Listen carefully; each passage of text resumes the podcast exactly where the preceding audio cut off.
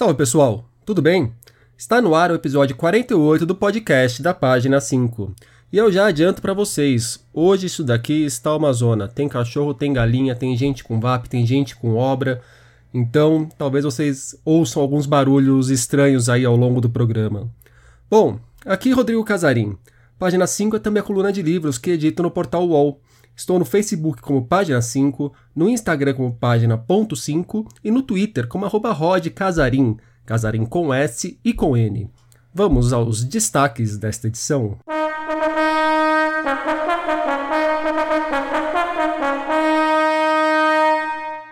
Nova edição de A Morte de Ivan Illich, o livro de não ficção de James Baldwin, os próximos volumes da coleção Bibliofilia, coletânea de Silvia Plath, Luiz Biagione, Ednei Silvestre e a causa holandesa nos lançamentos.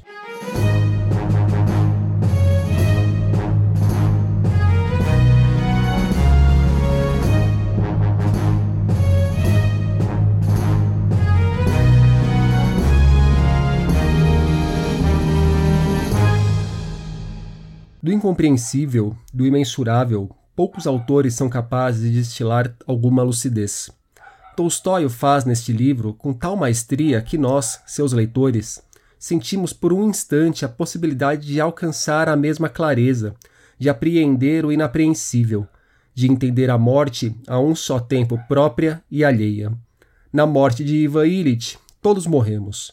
Deixamos de lado o cinismo de seus colegas, já não acusamos a disfarçatez do outro ao morrer, sua tolice ao sucumbir.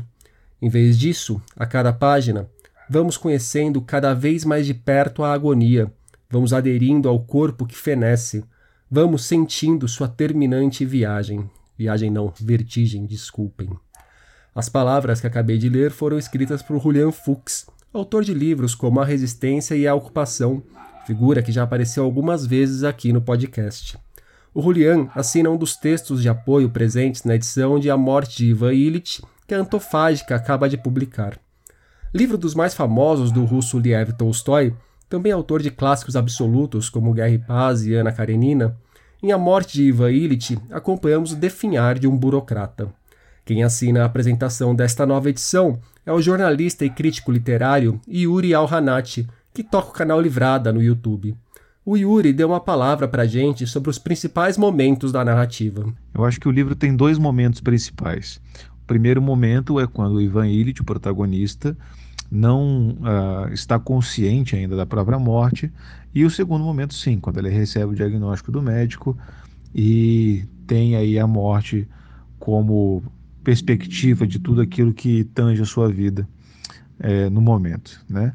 É, é muito interessante mudar, é, notar essa transformação entre esse primeiro momento e esse segundo momento. Como o Tolstói é, parece ter composto um Ivan Illich completamente oco e como ele vai se preenchendo, como ele vai se tridimensionalizando conforme ele percebe a, a proximidade da própria finitude. Né? Essa é, esse é uma das coisas mais bacanas do livro, porque uh, o Ivan Illich é um, é um personagem muito identificável, porque ele passa batido pela vida, como a gente tende a fazer com a nossa própria vida, né? Muito uh, comumente. E quando ele faz isso, ele quer justamente fazer com que o leitor se identifique e, e se acuse em seus momentos de passividade diante da própria existência. É, eu acho que esse, esse é o principal ponto que o livro tem para oferecer para o leitor e se o, o, leitor que for ler o livro, principalmente se for ler pela primeira vez e atentar a esse detalhe, vai ter uma leitura muito mais rica. Quem acompanha o trabalho do Livrada sabe que o Yuri entende muito de literatura russa. Então, pedi para ele situar a morte de Ivan Illich dentro da obra do Tolstói, autor que ele admira pra caramba. Bom, é importante lembrar que eu não sou nenhum especialista em Tolstói, eu só gosto bastante do autor, né? Mas é bom a gente lembrar também que A Morte de Ivan Illich foi publicada em 1886, ou seja, depois das duas grandes obras pelas quais Tolstói ficou famoso, é o Guerra e Paz e o Ana Karenina. É, eu acho que ele estava, nesse exato momento, tentando explorar uma narrativa um pouco mais curta e ele acabou sendo muito bem sucedido nisso por ele ter condensado uh, as principais uh, preocupações humanísticas dele. Né? Eu acho que o Tolstói, acima de tudo, foi um grande humanista e uma pessoa que soube apontar de, na, na, literatura dele o valor intrínseco da vida. Né? E eu acho que isso a gente consegue enxergar em várias outras obras dele, né? É, a vida em sua, em sua beleza, em sua exuberância, em sua fragilidade também. É, a gente pode verificar isso, por exemplo, no romance Radimurá, que é um, um, romance que eu particularmente gosto muito. A gente pode verificar isso no conto Costomer, né, que está uh, lá no Diabo e Outras Histórias, a coletânea de contos dele, e que é um conto muito estudado pelos formalistas russos, né, mais especificamente pelo Shklovsky, que é a história de um cavalo. Né, ele, ele dá uma humanidade para o cavalo muito grande, assim como ele também dá uma humanidade para o Ivan Illich. Né. Parece que o Tolstói está a todo momento querendo conferir humanidade a quem essa humanidade é ou negada ou ignorada, né? Então, Radimurá, o, o tártaro, né? marginalizado, enfim, ele imbui esse tártaro de, de humanidade, imbui o cavalo de humanidade, imbui esse homem tão vazio de ideias de humanidade como é o Ivan Illich.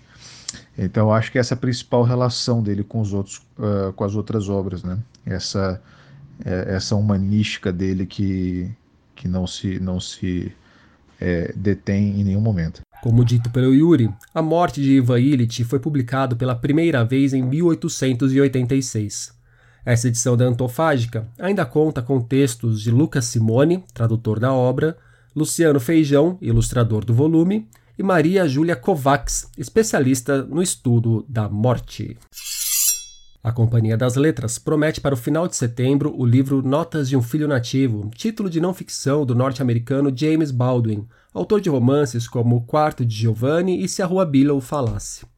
Reunião de ensaios escritos entre as décadas de 40 e 50 e publicado pela primeira vez em 1955, em Notas de um Filho Nativo, Baldwin registra o momento de sua formação em que notou que suas raízes não estavam ligadas à Europa de Shakespeare e Rembrandt, conforme lhe entuchavam, mas à África. Nos escritos, o autor reflete sobre como é ser negro e homossexual nos Estados Unidos e em Paris, lugar onde viveu por anos. A tradução de Notas de um Filho Nativo ficou por conta de Paulo Henriques Brito. O volume ainda terá prefácio escrito por Edward Jones, para uma edição de 1984 do livro, e pós-fácios de Teju Cole e Márcio Macedo. Uma parceria da Ateliê Editorial com a Edições Sesc São Paulo, a coleção Bibliofilia estreou no começo do ano com três títulos: Da Argila à Nuvem, Uma História dos Catálogos de Bibliotecas, de Anne Sordet, O que é um Livro, de João Adolfo Hansen, e A Sabedoria do Bibliotecário, de Michel Melot. Falei a respeito deles numa coluna recente, da semana passada, sobre como livros sobre livros me ajudam quando a leitura empaca. A previsão é que entre novembro e dezembro deste ano tenhamos nas livrarias os próximos quatro volumes da série. São eles: As Paisagens da Escrita e do Livro, Uma Viagem através da Europa, de Frederic Barbier, apontado como um modelo notável de geohistória.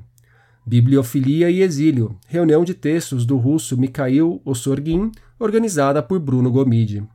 A Vida Notável e Instrutiva do Mestre, de Johann Georg Tinius, espécie de autobiografia de um mítico ladrão de livros. Acho que esse aqui foi o que mais me interessou.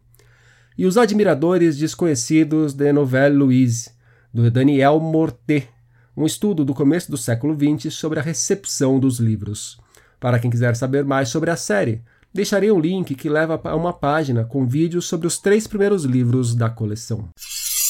Certa forma, Johnny Panic é um registro de aprendizagem. Tem tudo para destruir de vez a ideia romântica da genialidade que brota feito uma flor. Raros escritores de grande relevância foram capazes de trabalhar tanto, por tanto tempo e com tão parco resultado. O sucesso, quando veio, já havia sido exaustivamente justificado inúmeras vezes. Mas Johnny Panic não traz apenas a produção de uma jovem autora. A qualidade e o apelo dos textos oscilam muito, ou talvez seja a qualidade do apelo que oscila. Pois, embora a jovem Silva Plath fosse capaz de botar para fora algumas histórias bastante deprimentes, como ocorre com a maioria dos jovens escritores, todos os textos apresentados no livro são reveladores. É o que a escritora canadense Margaret Atwood, autora de O Conto da Aya, escreve no texto de apresentação de Johnny Panic e a Bíblia dos Sonhos, e outros textos em prosa, coletânea de Silvia Plath que acaba de chegar às nossas livrarias. O volume reúne textos escritos pela autora ao longo de 14 anos e oferece ao leitor uma oportunidade para acompanhar o amadurecimento da prosa de Plath. Nos contos e outros registros, surgem temas como a pressão social sobre as mulheres e as lembranças da infância, bem como outros traços autobiográficos. Reconhecida principalmente pela poesia e pelo romance A Redoma de Vidro, Sylvia Plath realizou diversas colaborações para veículos de imprensa ao longo da breve vida. A poeta norte-americana se matou aos 30 anos. Até então inédito por aqui, Johnny Panic e a Bíblia dos Sonhos sai pela Biblioteca Azul. A tradução é de Ana Guadalupe.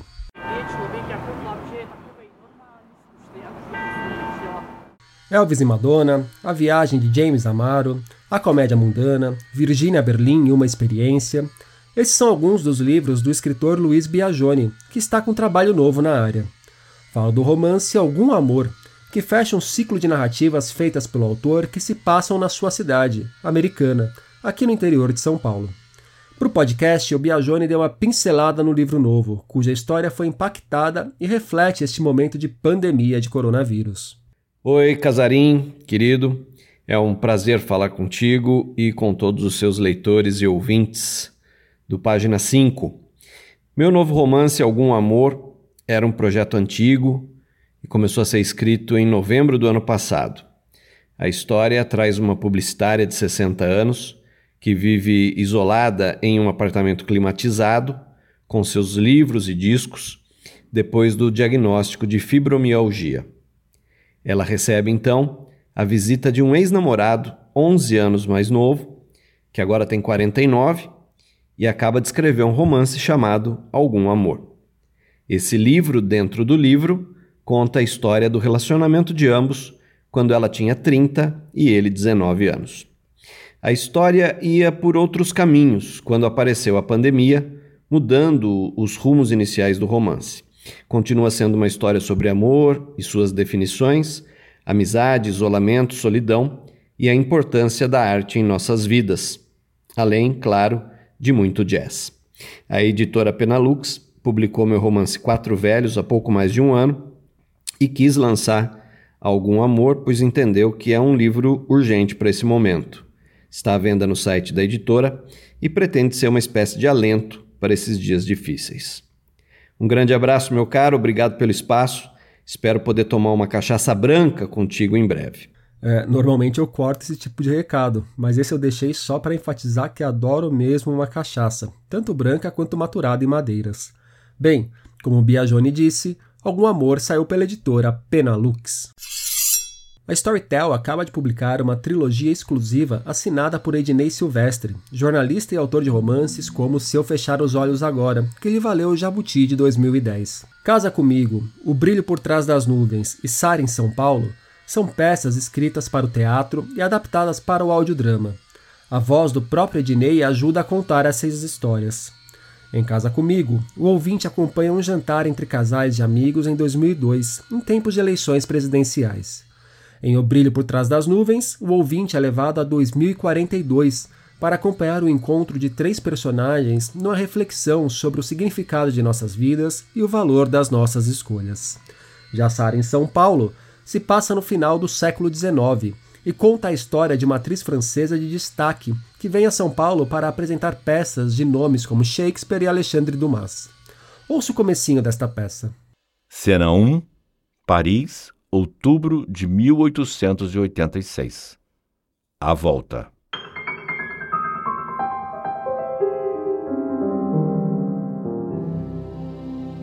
No salão de Sara Bernard entra uma mulher carregando enorme corbeia de flores. Coloca-as em um vaso alto. A mulher é Jeanne de Vernois, assistente e confidente de Sara Bernard. Jeanne caminha até altas portas-janelas e abre as cortinas. O ambiente é invadido pela luz dourada da manhã de outono. Há um caixão de luxo forrado de tecido precioso em grande destaque sobre cavaletes. Está quase na vertical. Junto a ele vemos candelabros altos com velas e vasos grandes com amplas corbéis. Ao lado do caixão, uma foto grande de Sara em moldura suntuosa. Em seguida, Jeanne abre as portas-janelas que dão para a rua. Jane vai até o caixão, ajeita o travesseiro, se afasta para ver melhor e analisar. Volta e arruma as flores de forma diferente. Meu retrato mais para a direita, Jane. Mais para cima. Madame Sara, que bom ver a senhora de volta. Como foi a turnê no Brasil? Um sucesso, um estrondoso sucesso. Os selvagens brasileiros me adoraram. Cada uma das peças escritas por Ednei Silvestre e publicadas pela Storytel tem cerca de uma hora e meia de duração. Dois irmãos são expulsos pela madrasta da casa onde moravam. Desamparados, têm apenas um ao outro com apoio para tocar a vida, numa relação de interdependência que se arrastará por anos. É esse o ponto de partida de A Casa Holandesa, romance da norte-americana Anne Patchett que acaba de sair aqui no Brasil. A obra chega amparada por selinhos que as editoras nacionais, e muitos leitores, pelo visto, adoram. Foi considerada a leitura obrigatória pela revista Time, apareceu em várias listas dos mais vendidos nos Estados Unidos. O romance narra uma saga que se estende por cinco décadas e que toca em temas como ascensão financeira, miséria, amizade e perdão. A casa holandesa chega ao Brasil pela Intrínseca. A tradução é de Alessandra Stesch. E nos últimos dias, na página 5, nós tivemos o silenciamento da Biblioteca Mário de Andrade, as edições virtuais da Balada Literária e do Arte da Palavra, Chico Buarque e Fernanda Montenegro lendo Eduardo Galeano. Por hoje é isso, pessoal. Indique o podcast tanto para os amigos quanto para os inimigos. Um abraço, um beijo, um aperto de mão e até semana que vem.